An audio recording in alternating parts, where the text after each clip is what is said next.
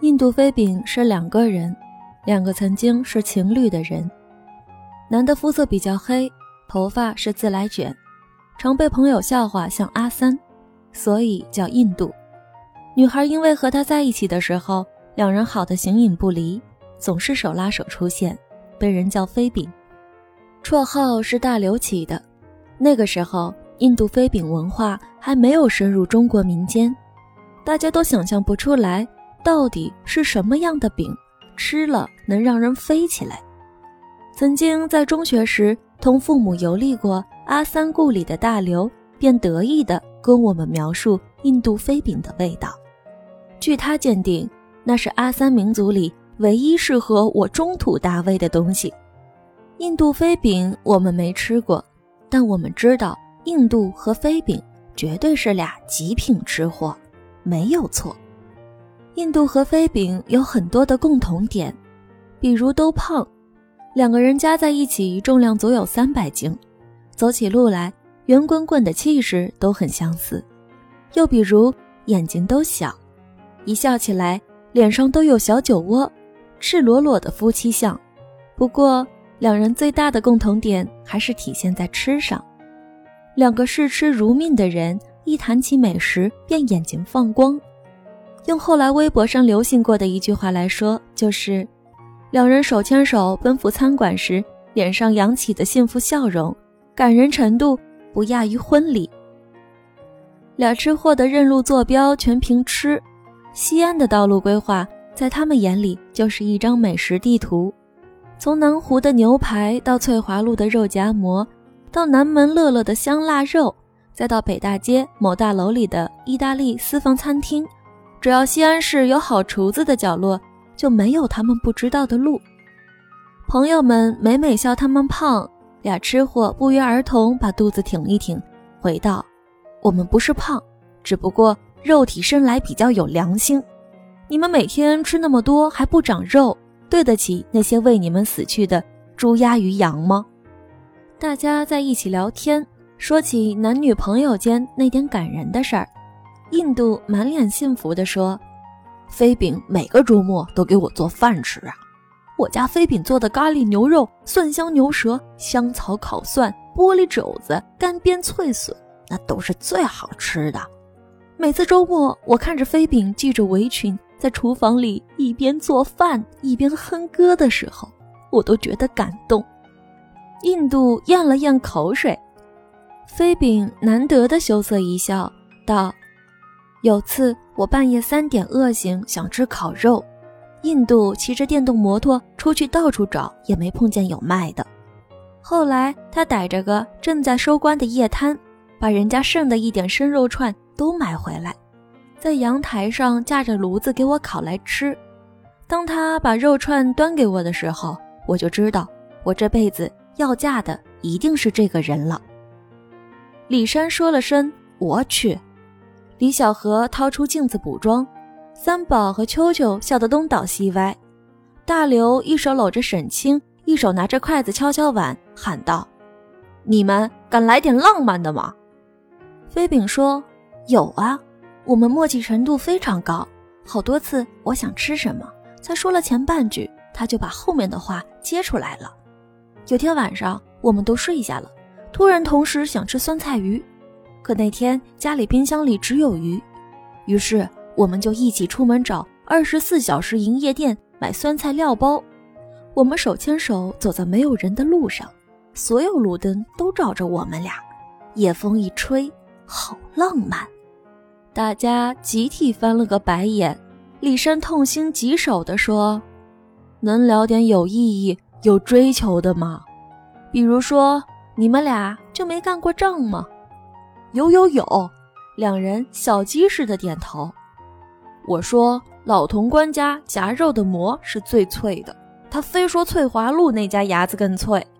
还有回民街那块的韭黄牛肉煎饼，他非说西洋市那家的要比大皮院的更好吃。印度义愤填膺，你们评评理，牙子和白吉馍哪个更脆？西洋式的煎饼明明比大皮院的味道好太多了，好吗？还有回民街口那个石榴汁和甘蔗汁，印度，你有脸再当大家面评评？飞饼一拍桌子，怒目横眉。等大家吃完饭散场，各回各家，各找各妈，两人还在那里吵得热火朝天。大家都觉得这对吃货是情侣里头最具烟火气的一对，都存着红包等着吃他们的结婚喜宴。别的不说，就这对吃货对吃的执着和严谨程度而言。他们的结婚饭绝对是场可期待的盛宴，那话叫什么来着？舌尖上的婚礼。但事实常常告诉我们，现实总是有被想象的。临时凑对的，往往一不小心就白头了。那些交警的鸳鸯，后来多半都失散了。事情从印度的爸爸。突然查出喉癌晚期开始，印度赶回重庆老家服侍了老爷子两个多月，就披上了麻白孝衣。葬礼上，印度泪眼婆娑地送走了他爸，随后就被他妈叫到了房里谈话。他妈哭得一把鼻涕一把泪，希望他这个独子能回重庆，留在家乡，留在他身边。其实回重庆这件事。印度抗争了很多年。印度从大学毕业开始就一直留在西安工作，开始是因为年轻爱自由，想自己闯一闯；后来则是因为遇到了飞饼。飞饼是地道的陕西娃，父母家就在离西安市不远的咸阳，也是家里的独生女，早就答应过了父母不远行的。看着居然变成洁身一人的老妈。在自己面前老泪纵横，印度这次再也说不出一个不字来。印度和飞饼就这样分了手。刚开始，飞饼还很愤怒，他化愤怒为食欲，一天到晚拉着女朋友们胡吃海喝，火锅、私房菜、胡辣汤、肉夹馍、牛羊泡馍、葫芦头、川香小炒，酒肉心中过，愤怒入肚肠。有时深更半夜，飞饼也把我们叫出来，坐在对面，一边抽泣一边吃喝点评厨子手艺。吃多了就心满意足的瘫在靠椅上，开始咒骂印度没良心、没责任感，不像个男人，所有承诺都是放屁。如此一段时间之后，大家都退避三舍。李小河一脸苦相地说：“真的不能再吃了，油太大。”我最近隔三差五闹肚子，都快虚脱了。沈清哀求，大刘说我都胖的没腰了。我见势不妙，赶紧跟上大家的诉苦节奏。飞饼，你同情同情我吧，我的裤子裙子最近全小了，我几年买的衣服都没最近多。再吃下去，我就要直奔大马店了。飞饼瞥我们这群没义气的女人们一眼。悲愤地将一大块毛氏红烧肉填入嘴中。几周之后，飞饼不再吆喝我们出去吃饭了。不仅不吆喝我们，他自己也没了吃的心思。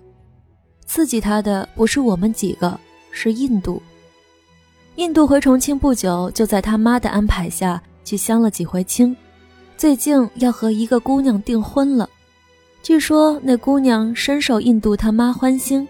一同上街时，印度他妈总拉着姑娘的手，见熟人就笑容满面的介绍这是他家儿媳妇儿。听闻了这些，飞饼沉默了些天。出关之后，开始像变了个人。他不再骂印度了，也对吃这件热衷了二十余年的事突然丧失了兴趣。飞饼的馋就像一条被割离身体的阑尾，在和印度分手的这一年。突然就离开了他，飞饼不再四处找美食，大家拿好吃的引诱他，他也无动于衷。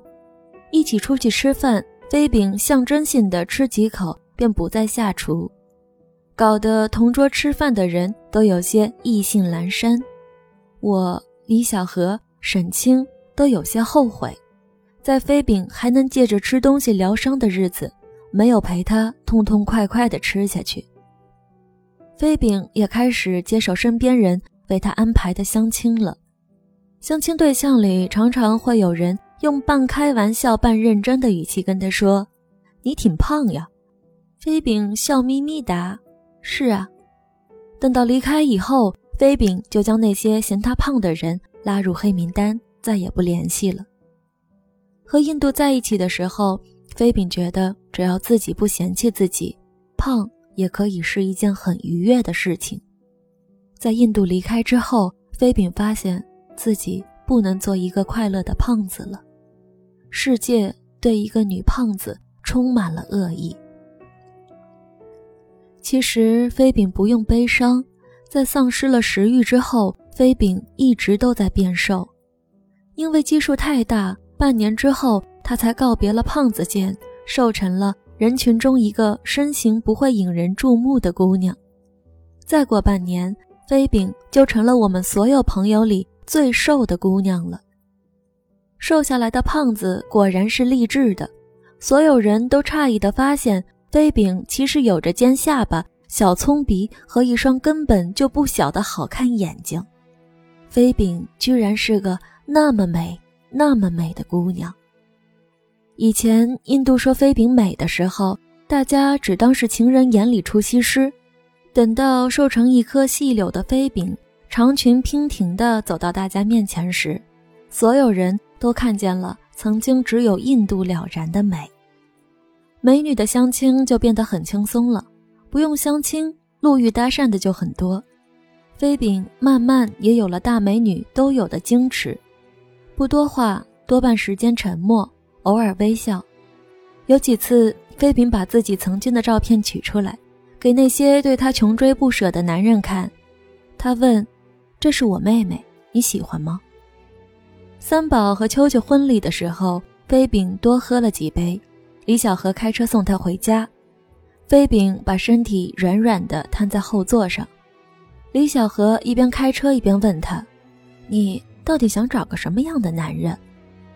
飞饼醉眼迷离地伸出手指，在空气中勾画一个轮廓，说：“一个愿意和我一起胖的男人。”二零一一年，飞饼在翠华路开了家私人定制蛋糕店。同年年底，印度在重庆奉子成婚，李珊和大刘开车去参加了印度的婚礼。飞饼让他俩捎去了一个红包，红包里是张卡，里面有两人在一起时的一点共同存款。红包封盖的内侧写了一句没头没脑的话：“牙子。”就是比白吉馍好吃。印度结婚那天，飞饼的蛋糕店橱窗里推出了一款特价婚礼蛋糕，四层高的浅蓝色蛋糕上缀满了绣球花瓣，很美。就是上面站着的奶油新郎新娘都圆滚滚、不合常规的胖，看上去萌蠢萌蠢的。后来，印度回西安办过一次事。大家一起吃了个饭，喝了个茶，没有人叫飞饼，都知道叫了他也不会来。印度也瘦了很多，瘦的我们有点不太认识。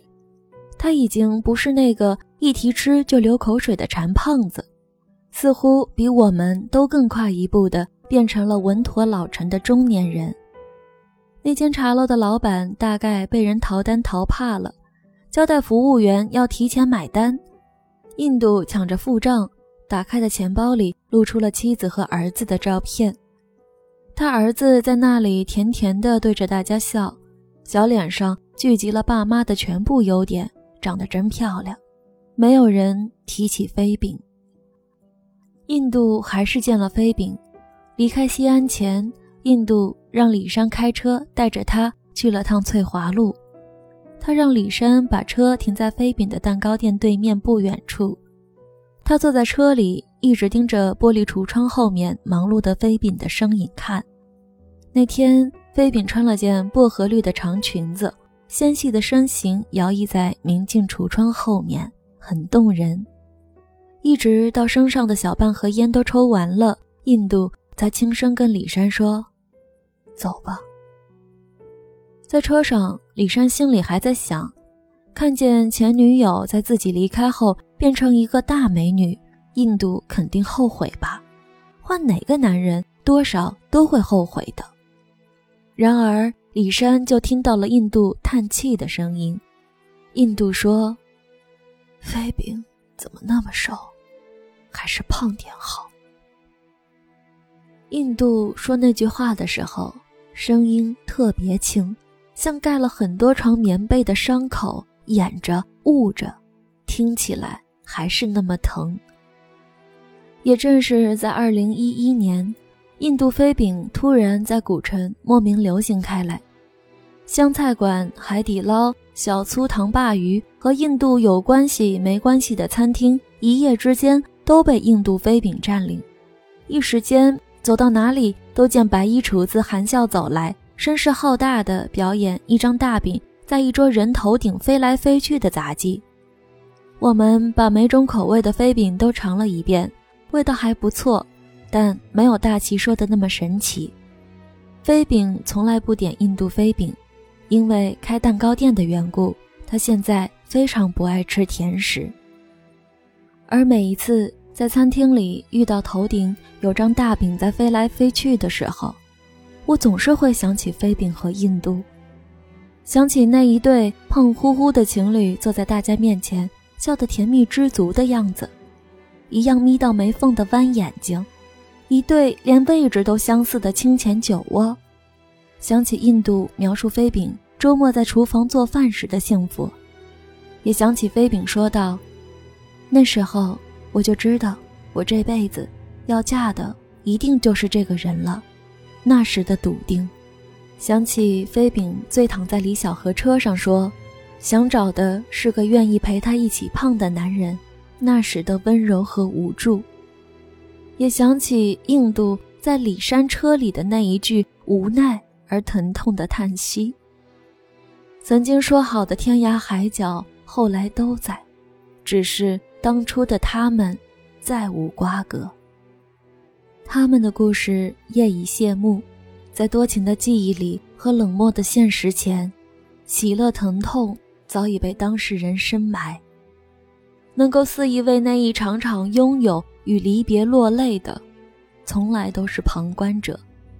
每个人都是别人故事的旁观者，经由别人路过自己，在别人的故事里掬一把自己的热泪。餐厅师傅的大饼还在我头上飞，我们这一桌人都傻傻仰着头。那团雪白面饼飞碟一样。在厨师高举过头顶的手指间灵巧穿梭，上下飞舞，赢得客人们的满堂喝彩。最终，他还是要离开那双他熟悉的手。食物终要离开厨子，飞饼最终离开了印度。这世界山长水长，所有分别的人都还在，只是最初那个。愿意和你一起胖着浪荡人生的人，他躲入人群，不见了。